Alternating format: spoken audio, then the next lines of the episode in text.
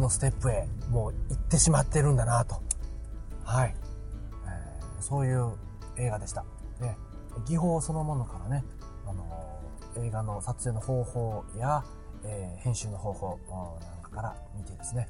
ね、あの、そういうのを感じました。あの、ですから、あの、僕の長男なんかに、ね、白黒映画やけど、昔の、あの、名作やから一緒に見えへんかって言って、えー、見ようとかって言って、もし一緒に見る話になったら、退屈とか、え、これで終わり？みたいな、なんかこう、相当冷たい、え、あの、えー、リアクションをね、えー、受けるかなというところは、ちょっとね、あの、ちょっと残念やったのは、DVD でね、見た時にね、ちょっと音声がね、聞き取りにくいっ。ひょっとするとその、うん、やっぱ聞き取りにくかったんですよ。うん、それがね、あの、こう、ちょっと物語をね、ちゃんとこう、あの、読み取れないところがあったりなんかして、お、お、お、お、お、お、あ、またやった。申し訳ない。申し訳ない。ところがあって、あの、あれですわ。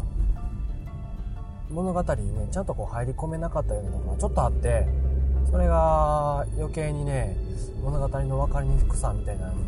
分かりにくいっていうことじゃないんですけどね。ね、入り込めなかったところもちょっとあったんですけれども、あのー、て言うんでしょうかね。あのー、これなんかこうど、どっかで、あのー、小耳に挟んでたんですけれども、ね、あの、七人の侍を、えー、制作される時に、あの黒澤明監督、ね、現場で公募しておられたのが、えー、お金がない、お金がないと。ね、えー、資金がなかなか続かなかったんですかね。なんか、ちゃんとした逸話を知らないんですけれども、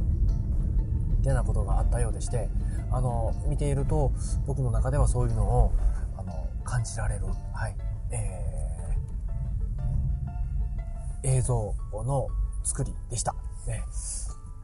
えー、ゲップ、申し訳ございません。はい。クライアント様の駐車場に着きましたけれども、どうしようかな。これ以上話するとあれなんですけど、うん、あのー、えー、望遠のレンズを使ってね、えー、や高い、えー、高い、えー、なんだろう、小高いところから下に、えー、広がる、えー、村々、村のね、景色であるとか、そと七人の侍が村へ向かうね、途中のですね、えー、あの、あれですね、三船敏夫、え、三船敏夫ね、もう、の演じる、あの、あれ何だっけ、菊池雄がですね、あの、菊池雄と、その、他の侍たちとのこのやりとり、とかですね、あの、村人とのとか、いろんなところでその望遠レンズというものをね、非常に効果的に使って、あの、表現されてるんですね。そういったね、映像表現の力強さっていうのを、おーと。さらにやっぱり、役者の強さと、あの、なんでしょう。生死を語るに、あの、説得力のある、その、役者の、えー、泥臭さというんでしょうかね。泥臭いという言い方はちょっとわかんないんですけど、あの、なんですかね、演技っていう風な演技を作っておられるっていうところをあえて、ね、必要とされてる部分も非常によく感じるんですけれども、あの、あれですね、あの、それ以上にその人物がやっぱりね、え当時の役者さん、皆さん、戦争というものをね、どっかで、いわゆる命の、ね、危険っていうものを、え身をもって知り、さらにその、えー、貧困と、ね、いうものを身をもってどこかで、あまりぬくぬくとしてばかりはもらえてなかったのか、そういったね、やっぱり、その時代背景の中で、皮膚に染み込んでるあの感じ、感覚っていうんでしょうかね。っていうのをね、えー、感じることができてね、やっぱその辺のね、人のエネルギーの強さとか、うん、破天荒なんだけれども、それをこう受け入れて、分かち合ってる姿とかね、うん、そこにはやはりこうすごい、あのダイナミズムというんでしょうかね、うん、憧れたあの黒沢監督のやっぱり男の映画。をね、え感じました。うん。えー、ただまあ、あの言った通り、やはりね、古典というね、えー、ことで、えー、っと、もう、次の世代、さらに次の世代という形で受け継がれて、さらにブラッシュアップされた映画がもうどんどん出てきている現状ですので、あの、えー、映画が新鮮な形で、えー、受けられたかというと、やはりそういうわけではないんですけれども、あの、なんですかね、あの、こう人のやっぱりね、リアリアルな厚み感、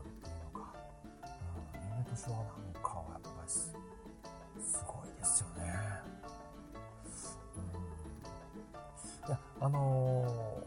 ー、特にね、技術的なところで、あのー、気になったりなんかするところもあるのでね、あのー、大学時代に、えー、あの、宮川和夫先生、えー、京都芸術、あ、じゃ大阪芸術大学僕、映像学科って出てるんですけど、えその時、え、たまにしか来られませんでしたけれどもね、宮川和夫先生、え、日本屈指の、えカメラマン、ね、言われる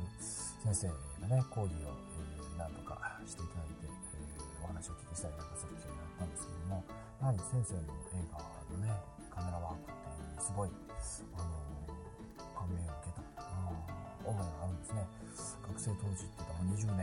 以上前ですね。23、年前の話なんですけども、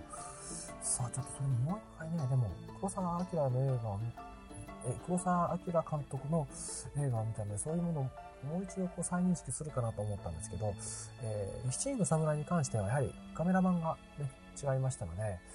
っ、ー、と、そういったちょっと認識ちょっとなかったんですね。どうしようかな。でも、まあ、用心棒か。用心棒もでもね、あの、もう一人、斎藤なんとかさんっていうカメラマンの方の、えカメラワークっていうのが結構画面の中に多く使われてるということだったんで、羅生門か。羅生門は見たんですけどね、羅生門すげえいいなっていうのはね、あったんで、なんかそういうところでね、もう一回ちょっと見返してみようかなっていうのを、またもう喋ってます。ねえー、七人の侍、え、再度見返したんですけれども、まあ、これは、あの、ある程度、こう、歴史的な意味合いで、え、接した方が、あのね、いいのかなとは思います。ただ、やっぱり人の厚みというのはね、あの、非常に役者の厚みと言いましょうか、人間臭さっていうのは、やっぱり今ではなかなか日本映画ではも出てこないでしょうね、あんなのね。えー、それがもうフィルムで残ってますので、そういったところら辺をね、ご覧になられるっていうので、いいかもしれません。僕見たのはちょっとこう音声がね、あの良くなかったので、うん、そこでちょっとね、気分がそがれたっていうのは事実あるんですけど、はい、あの、えー、またね、続けてちょっと時間を見て、えー、黒澤明監督の映画、えー、いくつかちょっと見返していってみようかなと